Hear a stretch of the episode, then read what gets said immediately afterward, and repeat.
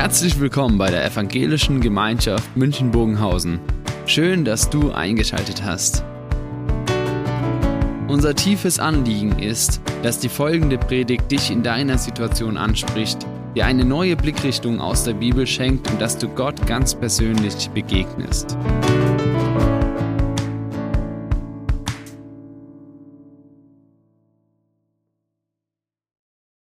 Ja, schon ein bisschen provozierende Überschrift. War Jesus ein Weißer, ist mir schon klar. Aber ich hatte immer persönlich ein Problem mit den bildlichen Darstellungen, so wie wir Jesus gesehen haben, sei es in der Kunst oder wenn man mal über Land geht und äh, die Feldkreuze sieht, überall ein weiß getünchter Jesus, der da am Kreuz hängt. In unserer Predigtreihe die letzten Wochen, da haben wir uns ja darüber Gedanken gemacht, wer war Jesus, wer war das denn mit seiner Lehre, mit seinen Gedanken, seinem Wirken, seinem Werdegang von der Geburt über die Kreuzigung bis zur Auferstehung. Ja, kürzlich haben wir sogar seine Begegnungen nach der Auferstehung behandelt. Aber Jesus ganz real als Person, wie hat er existiert? Wie war der auf dieser Welt? Der hat doch auch menschliche Bedürfnisse gehabt, nach Nahrung, nach Kleidung, nach Beherbergung, nach Kontakten. Wer war also dieser Jesus als Mensch, von dem es in 1 Timotheus 2 heißt, denn es ist ein Gott und ein Mittler zwischen Gott und den Menschen, nämlich der Mensch Christus Jesus. Jesus selbst spricht ja zu uns auch in Bildern. Und der Theologe Helmut Thielecke, der hat das in einer Schrift verdeutlicht, das Bilderbuch Gottes reden über die Gleichnisse Jesu. Abstrakte Inhalte sind oft schwer zu verstehen und so benutzt Jesus natürlich auch immer wieder Bilder, um abstrakte Inhalte zu transportieren, um uns die zu erklären. Und wenn er von einem Weinberg spricht, von einem Acker, von einem Schatz, von der Rückkehr eines Sohnes oder vom barmherzigen Samariter, dann entstehen doch bei uns auch Bilder im Kopf, die sich mit dem Inhalt verbinden. Und wir können uns dem gar nicht entziehen. Die ersten Christen haben sich natürlich Gedanken gemacht, wie können wir das weitertragen, was wir von Jesus gelernt haben? Wie können wir seine Gleichnisse auch weitererzählen? Und wie können wir es denn Nachwelt und unseren Mitmenschen erklären? Und so kam es von den Bildern im Kopf zu den Bildern an der Wand, zu den Bildern auf dem Papier und bei den Künstlern auch auf der Leinwand. Bis zum vierten Jahrhundert war es eigentlich ziemlich gefährlich, sich offen als Christ darzustellen.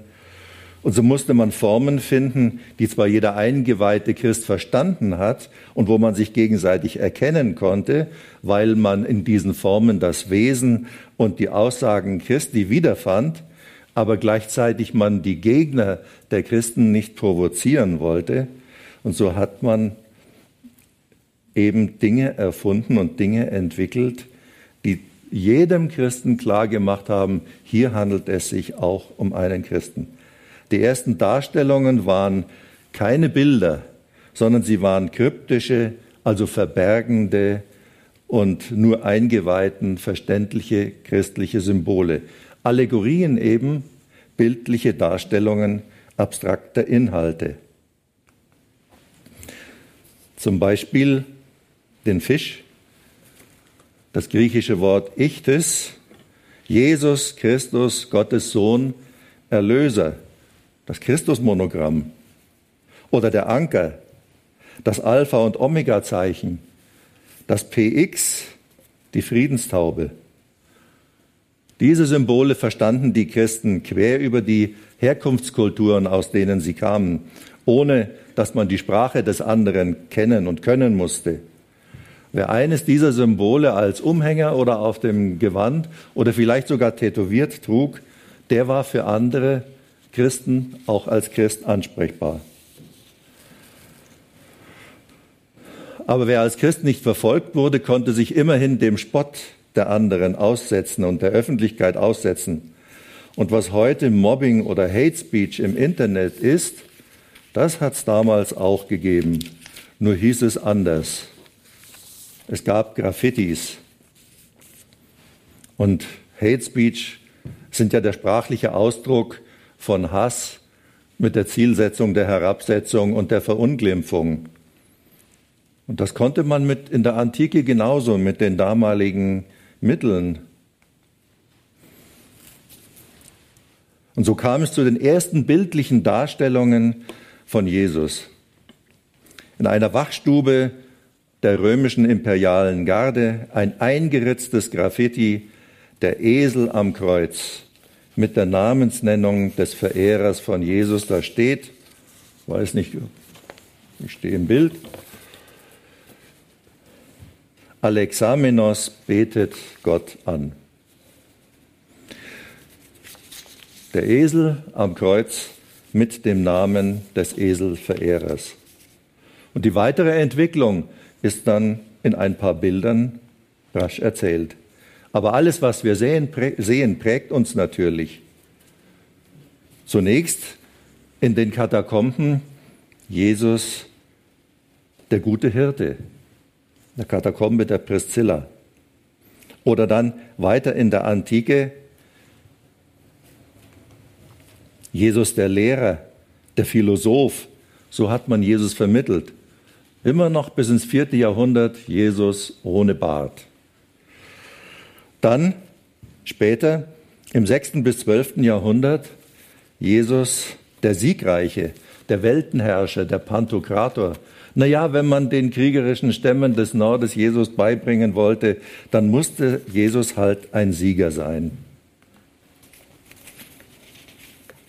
In der Gotik fand man dann Jesus den Leidenden und hat sich dem zugewandt und hat sich dadurch auch mit dem Leiden der Menschen und den Armen identifizieren können.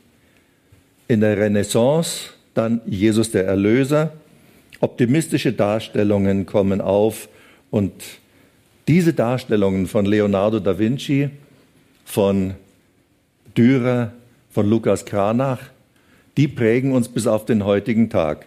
Sie haben das Hintergrundbild am Anfang gesehen.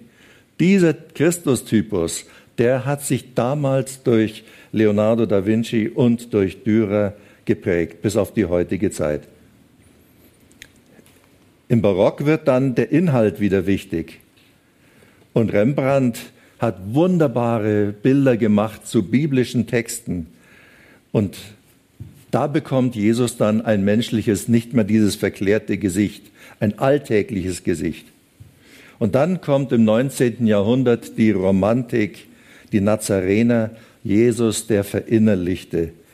Der schaut die anderen gar nicht an, der schaut nach innen hinein geistig verklärt mit ernstem Blick. Und dann das letzte Jahrhundert, Expressionismus, das Wesentliche kommt zum Ausdruck durch Formveränderung und durch unkonventionelle Farbwahl. Aber auch im 20. Jahrhundert wirklich die Abstraktion, die Verfremdung, die Gesellschaftskritik, die Kapitalismuskritik, Jesus in der Provokation, aber auch verspottet, verehrt, Verzweiflung und Hoffnung kommen zum Ausdruck, Beuys, Nolde und so weiter. Und hier, Jesus, this is my body, this is my blood. Die Worte aus dem Abendmahl, ganz verfremdet dargestellt. Aber alles in allen Bildern europäische Typen. Ich wuchs zum Beispiel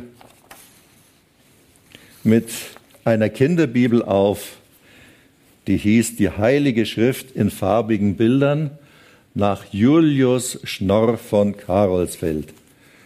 Alles schöne, wunderbare Bilder.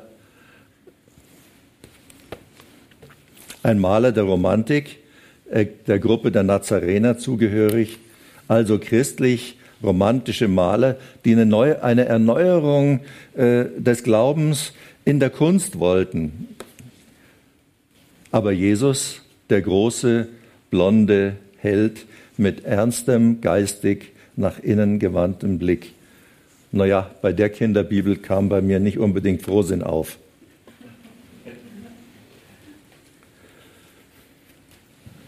Wir müssen aber wissen, dass nicht nur Bilder uns prägen, sondern auch Traditionen. Ja. Nicht nur, was wir in Abbildungen sehen, auch die Lehre, wie uns Jesus nahegebracht wurde. In den letzten 800 bis 1000 Jahren waren ja wesentliche Einflüsse, Entscheidungen in der Theologie, in der Lehre und auch in der Mission von Europa aus getroffen und von Europa beeinflusst. Und so wurde Jesus ja in die Welt als Europäer hinausgetragen. Zumindest in den letzten tausend Jahren. Und das ist die Bestandsaufnahme. Das war aber am Anfang ganz, ganz anders.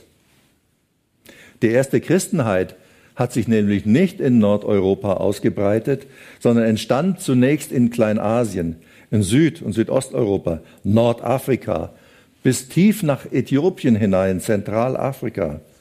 Augustinus war Nordafrikaner.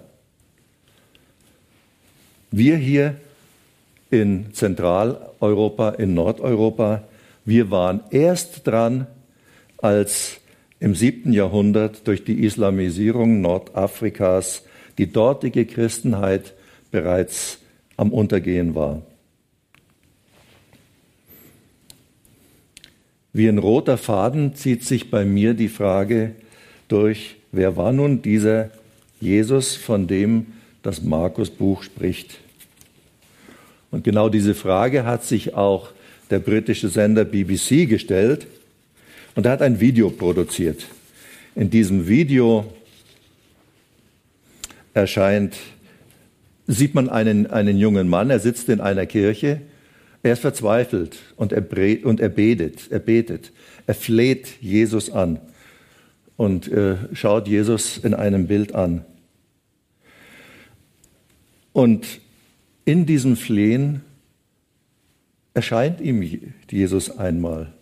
Er kommt auf ihn zu, er flirrt mit einem Rauschen durch den Kirchensaal. Nur kommt da ein ganz anderer Jesus auf ihn zu, als der, der da an der Wand in dem Bild zu sehen ist. Da kommt ein muskulöser Typ mit Rasterlocken, dunkle Haut. Der Beter ist irritiert. Aber Jesus klärt ihn auf und sagt zu ihm, du hast wohl einen Weißen erwartet, so wie auf diesem kitschigen Bild dort. Aber schau mal und bedenke doch, ich wurde von offizieller Seite verhaftet und für ein Verbrechen verurteilt, das ich nie begangen habe. Und so ein Mist passiert doch keinem Weißen. Britischer Humor. Welche Fakten wissen wir über Jesus? Naja, schlicht und einfach die geografischen Fakten, wo Jesus geboren wurde, vor 2000 Jahren im Mittleren Osten, nicht in Europa. Fakt ist auch, die Bibel gibt uns überhaupt keine körperlichen Darstellungen über ihn, weder ob es dieser schlanke, großgewachsene Typ noch ein kleiner Dicker mit Glatzkopf war. Wir wissen es nicht, zum Glück. Fakt ist auch, Jesus hat dem äußeren Anschein nach sicherlich den Menschen geglichen, die in der Region lebten. Er wird schwarze Haare gehabt haben, eine dunkle Haut, oder zumindest einen olivfarbenen Teint. Körperlich war er ganz gewiss durchtrainiert und muskulös, denn wer von frühester Jugend an harte Arbeit als Zimmermann gewohnt war, ohne dass dafür äh, Wagen zum Lastwagen zum Transportieren der Balken zur Verfügung standen, ohne Maschinen zu haben, ohne Kräne zu haben, um die Balken auf die Dächer zu transportieren, na ja, der wird schon kein Spargeltarzan gewesen sein, das ist mir schon klar. Die Tätigkeit im Freien, bei Hitze, bei Wind und Wetter, hat ihn auch geprägt, sein äußeres Erscheinungsbild. Aber körperliche Tätigkeit und hohe Bildung, Kenntnisse der Heiligen Schrift, Diskursfähigkeit waren auch bei uns bis vor ein paar hundert Jahren oft gepaart mit solidem handwerklichem Broterwerb. Alles Weitere zur körperlichen Darstellung ist Spekulation oder künstlerische Freiheit. Das Video der BBC hat aber uns noch einen anderen Punkt gezeigt, nämlich die Doppeldeutigkeit des Begriffes Weißer. Dass der Begriff Weißer oder Weißsein nicht auf die Hautfarbe beschränkt ist, sondern ebenso Formen von Privilegierung ausdrückt. Sie ist eben historisch entstanden und sie hat sich weiterentwickelt und immer weiterentwickelt in soziologischer, in juristischer, aber auch in wirtschaftlicher Hinsicht. Armut und Reichtum hängt oftmals damit zusammen und leider auch Gesundheit und Gesundheitsbewusstsein. Bildungsmäßig, kulturell. Wir sprechen heute über viele solche Zusammenhänge in der Öffentlichkeit.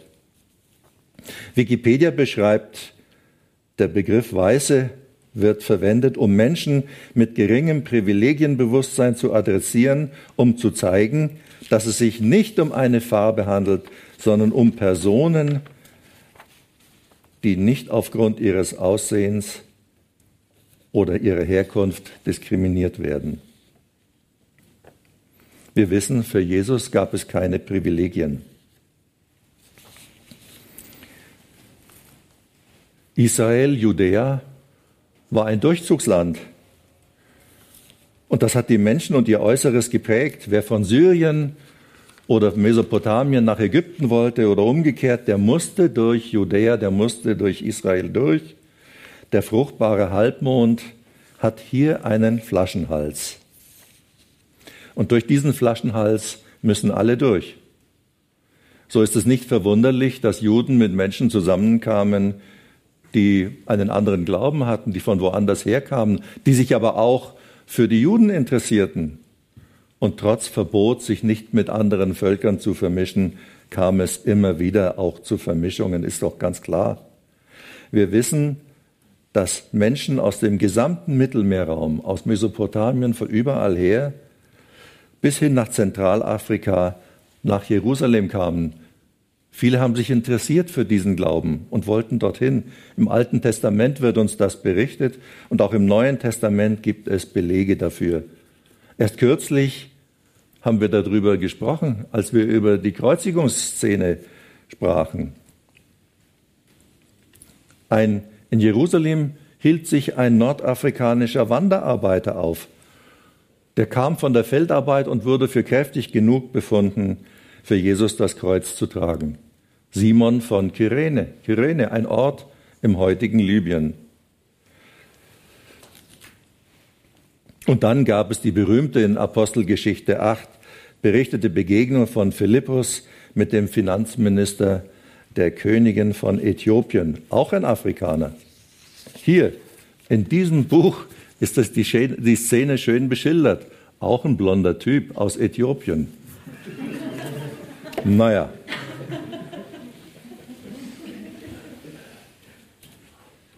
Paulus ist geradezu ein Beispiel dafür für einen Menschen, der keinerlei Berührungsängste hatte mit Menschen aus anderen Kulturen.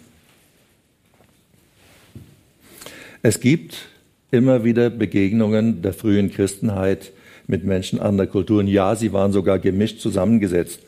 Natürlich es gab Konflikte, davon wird uns auch in der Bibel berichtet. Und man musste die Konflikte angehen und musste sie bereinigen.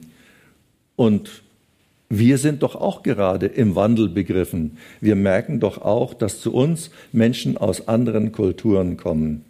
Und das wird auch Konflikte geben. Aber wir werden diese Konflikte auch angehen müssen und wir werden sie im Geiste Christi auch zu lösen wissen.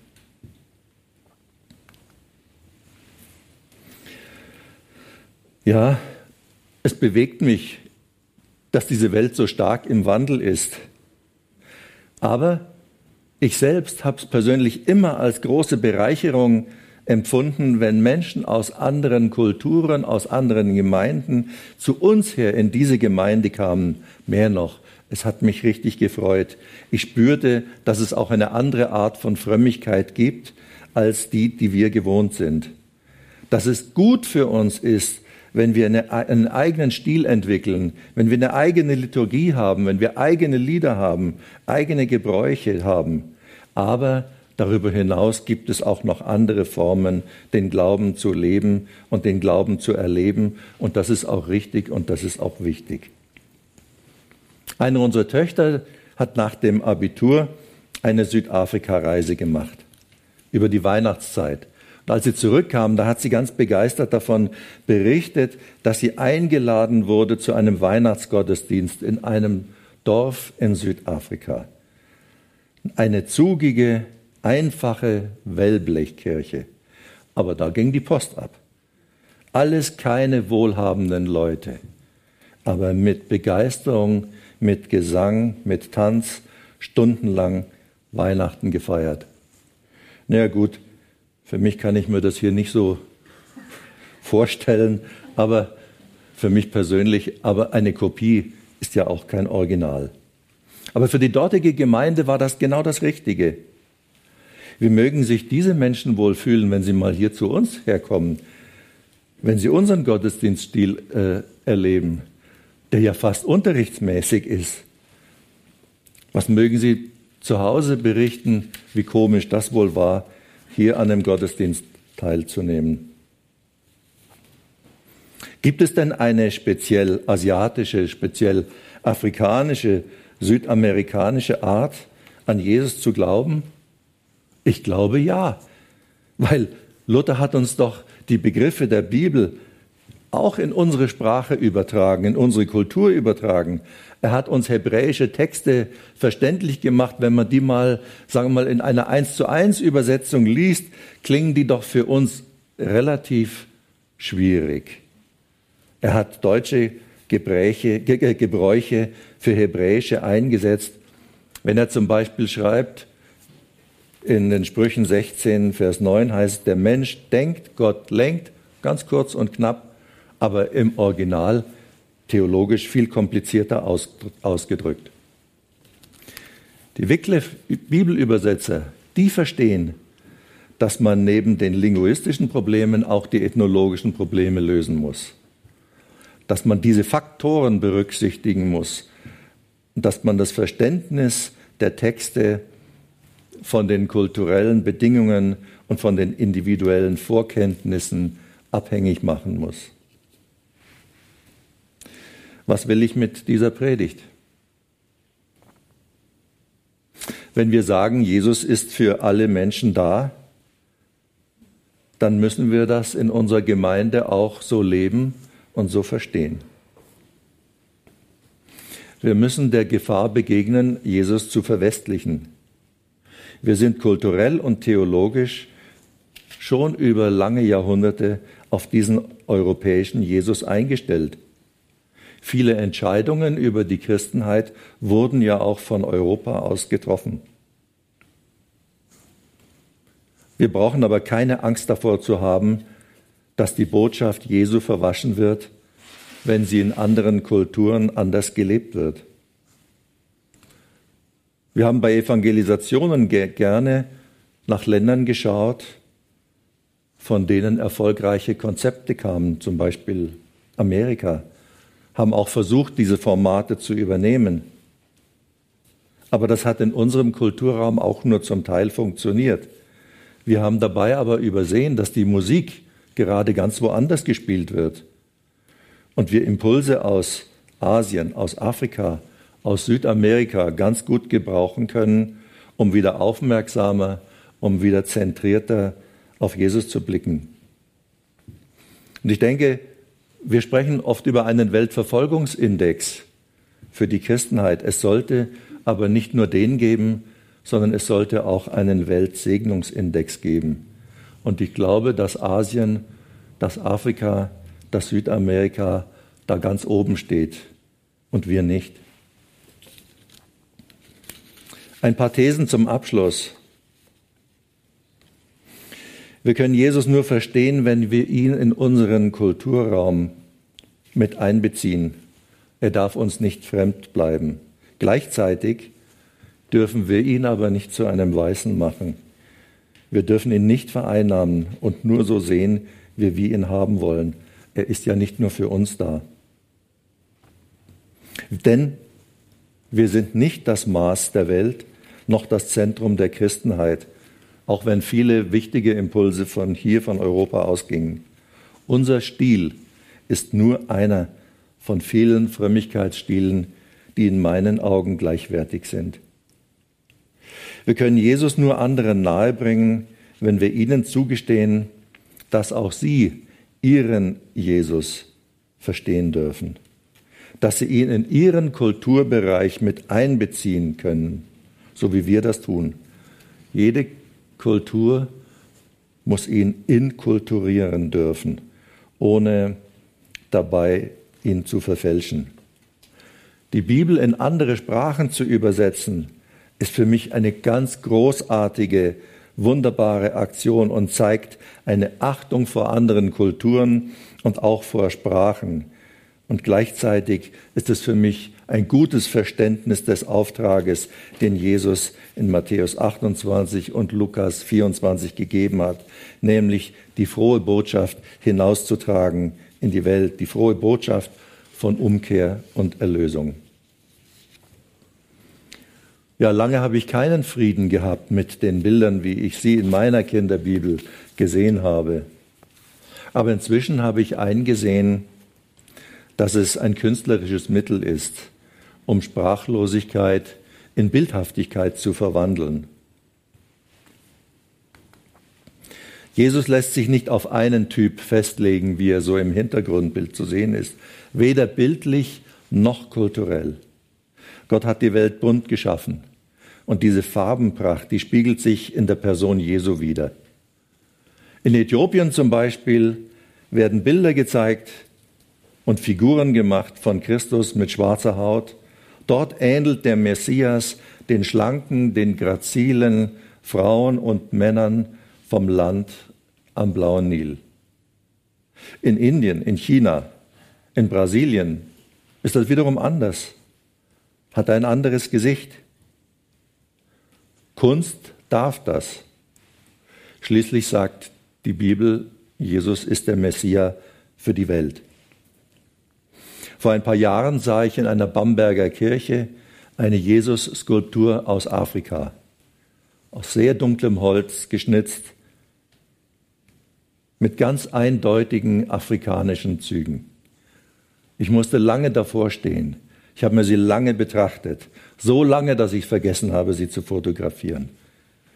Und ich habe mich sehr darüber gefreut, weil ich begriffen hatte, dass man damit ausdrücken wollte, es ist auch unser Jesus. Er gehört uns genauso wie allen anderen. Amen.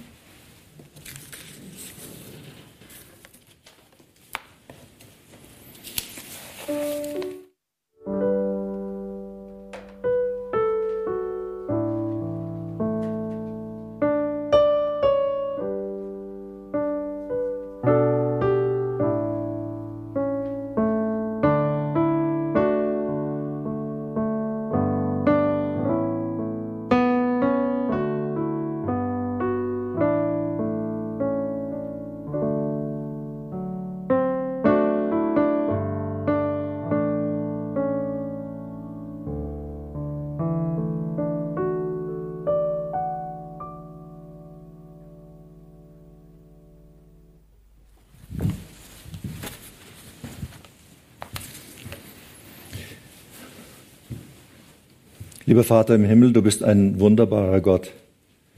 Wir danken dir, dass du Jesus in die Welt geschickt hast, um für uns alle da zu sein. Und es ist so wunderbar, diese Vielfalt zu sehen und zu sehen und zu erleben, wie du die Welt geschaffen hast, wie du die Menschen geschaffen hast, aber wie auch die Christenheit dich sieht. Hab du Dank, dass du uns da die Freude darüber gibst und hab du Dank, dass du uns alle liebst und alle einbeziehst. Amen.